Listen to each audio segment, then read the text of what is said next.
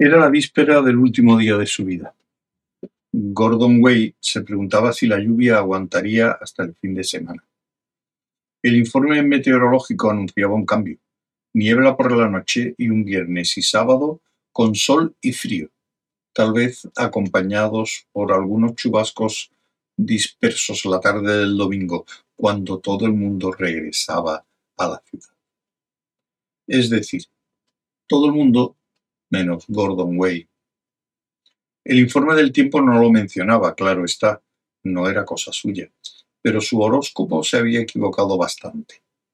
Se había referido a una desusada actividad planetaria en su signo, instándole a distinguir entre sus deseos y necesidades, por lo que le sugería que abordase los problemas emocionales o laborales con decisión y absoluta honradez, pero, inexplicablemente, no mencionaba que estaría muerto antes de que acabase el día. Cerca de Cambridge, salió de la autopista y se detuvo en una pequeña estación de servicio para echar gasolina. Muy bien, te llamaré mañana, dijo, o esta noche. O llámame tú. Dentro de media hora estaré en la casa de campo. Sí, sé lo, lo importante que es el proyecto para ti. Muy bien, sé lo que significa para ti, punto y aparte.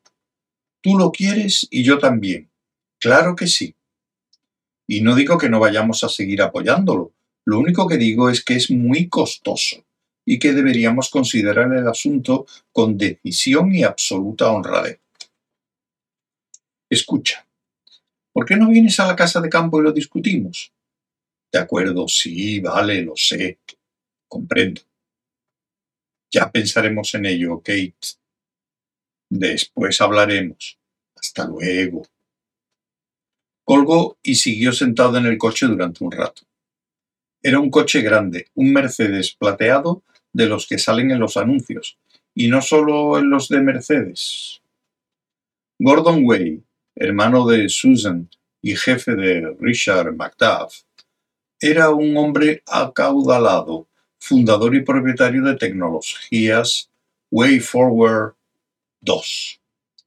Por supuesto, la empresa habría quebrado por las razones acostumbradas, arrastrando consigo su primera fortuna.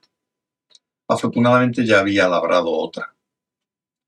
Las razones acostumbradas eran que se había metido en el negocio de los ordenadores justo cuando todos los doceañeros del país súbitamente se habían hartado de trastos que se estropeaban. En cambio, su segunda fortuna la había hecho en el campo de los programas informáticos. Como resultado de dos programas importantes, uno de los cuales era Anthem, el otro, más útil, no se había comercializado.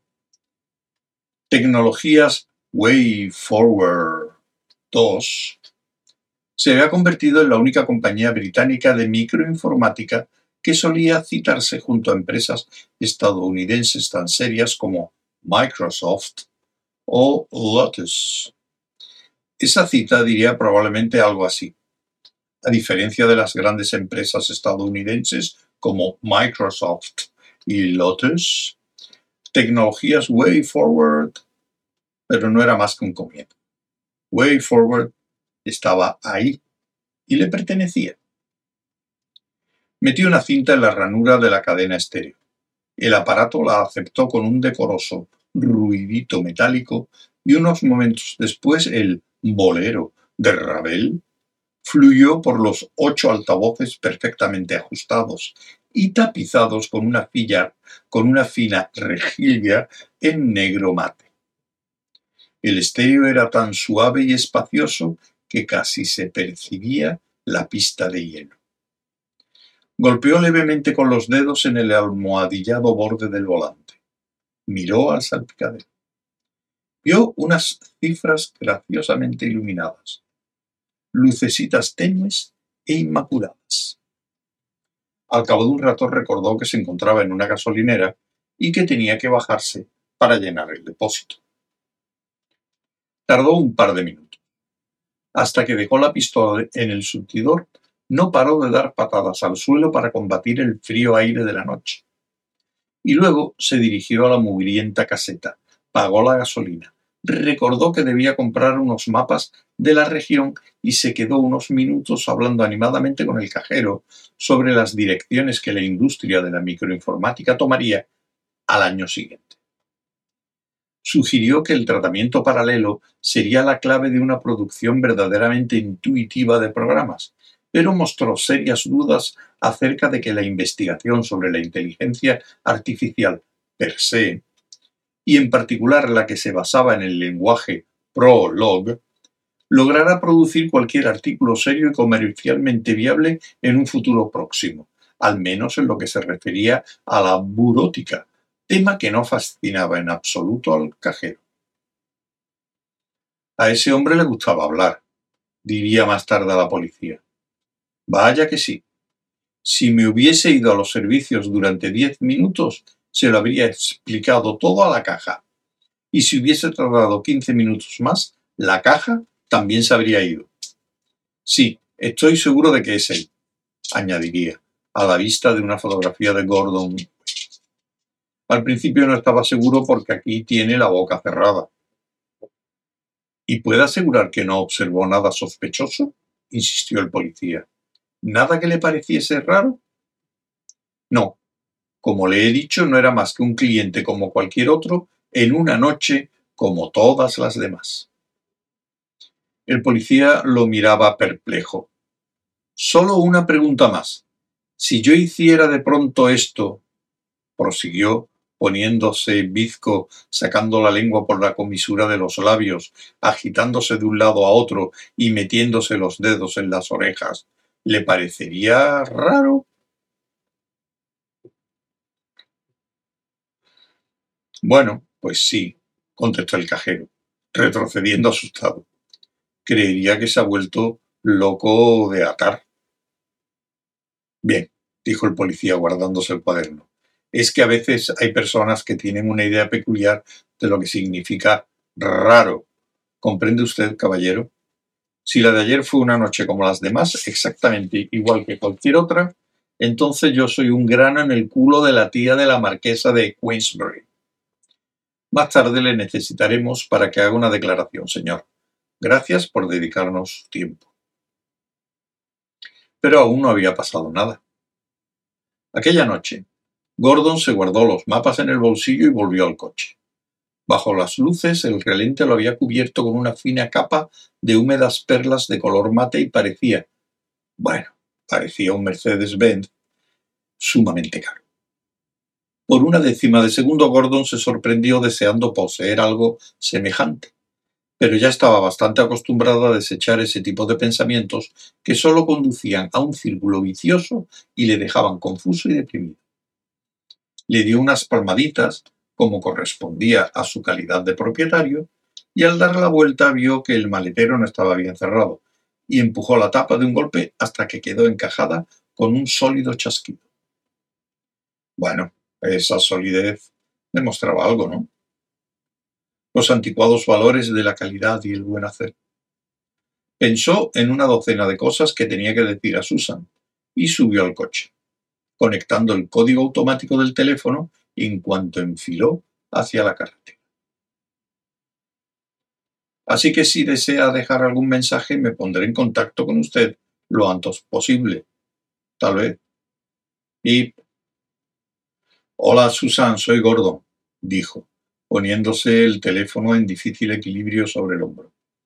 Voy de camino a la casa de campo. Es mm, jueves por la noche y son las 8.47. Mm, Hay un poco de niebla en la carretera. Escucha, este fin de semana viene esa gente de Estados Unidos para discutir a fondo la distribución del Anthem versión 2.00 llevar la campaña publicitaria y todo eso. Y oye, ya sabes que no me gusta pedirte este tipo de cosas, pero también sabes que siempre lo hago de todos modos, de modo que así va. Sencillamente necesito saber si Richard se ocupa del asunto. Quiero decir que si está en ello de verdad. Podría preguntárselo a él, pero me diría que sí, que todo va bien, pero la mayoría de las veces... Coño, con ese camión, ¿qué luces tan fuertes lleva? Ningún camionero cabrón las baja Será un milagro si no acabo muerto en la cuneta. Sería algo extraordinario, ¿verdad? Dejar tus últimas palabras en un contestador automático. No veo razón para que los camiones no tengan interruptores automáticos para bajar los faros. Escucha, hazme el favor de escribir una nota a Susan. No me refiero a ti, claro, sino a Susan, la secretaria de la oficina, y pedirle que envíe una carta de mi parte a ese individuo de la Secretaría de Medio Ambiente y le asegure que podemos aportar la tecnología si él aporta el asesoramiento legal. Es por el bien público y de todos modos me debe un favor y además, ¿qué sentido tiene poseer un CBE si no se puede dar una patadita en el culo de alguien? Puedes decirle que llevo toda la semana hablando con los norteamericanos. Por Dios, eso me recuerda Espero haberme acordado de traer las escopetas de caza. ¿Qué les pasa a esos norteamericanos? Que se vuelven locos por matar mis conejos.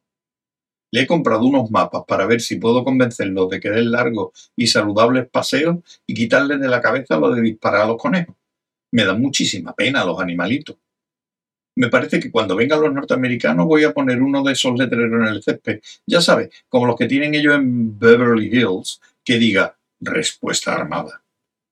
Haz el favor de enviarle una nota a Susan para que encargue un letrero que diga respuesta armada, con un filo pincho pincho, con un pincho afilado en la parte de abajo, a la altura adecuada para que lo vean los conejos.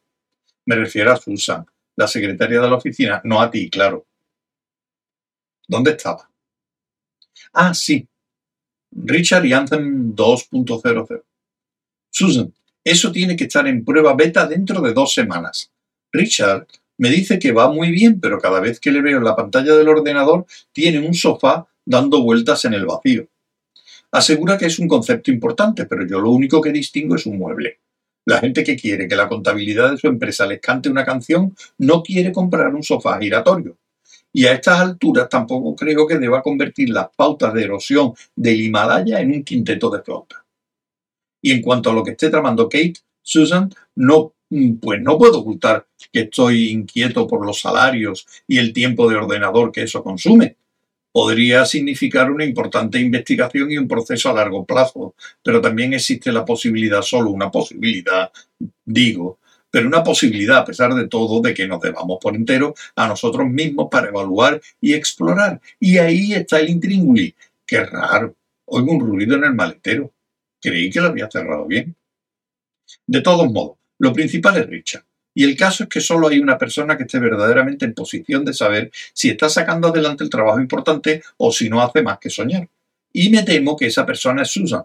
Me refiero a ti, claro está, no a Susan, la secretaria de la oficina. No me gusta pedírtelo, de verdad que no, pero ¿podrías tomar carta en el asunto? ¿Hacerle comprender lo importante que es? Solo tienes que asegurarte de que comprende que tecnologías Way Forward está destinada a ser una empresa comercial en expansión y no un terreno de juego para chalados. Ese es el problema de los tipos con talento. Se les ocurre una gran idea que funcione y ellos esperan que les financie durante años mientras ellos se quedan sentados estudiando la topografía de su ombligo. Lo siento. Tengo que parar y arreglar el maletero. Me parece que no lo he cerrado bien. Vuelvo enseguida. Dejó el teléfono en el asiento de al lado, paró en la hierba de la cuneta y bajó del coche. Al acercarse a la parte trasera, el maletero se abrió y apareció un hombre que le disparó en el pecho los dos cañones de una escopeta de caza. Y luego se dedicó a sus asuntos. La sorpresa de Gordon Way al ver que lo mataban a tiros no fue nada, comparada con lo que sucedió después.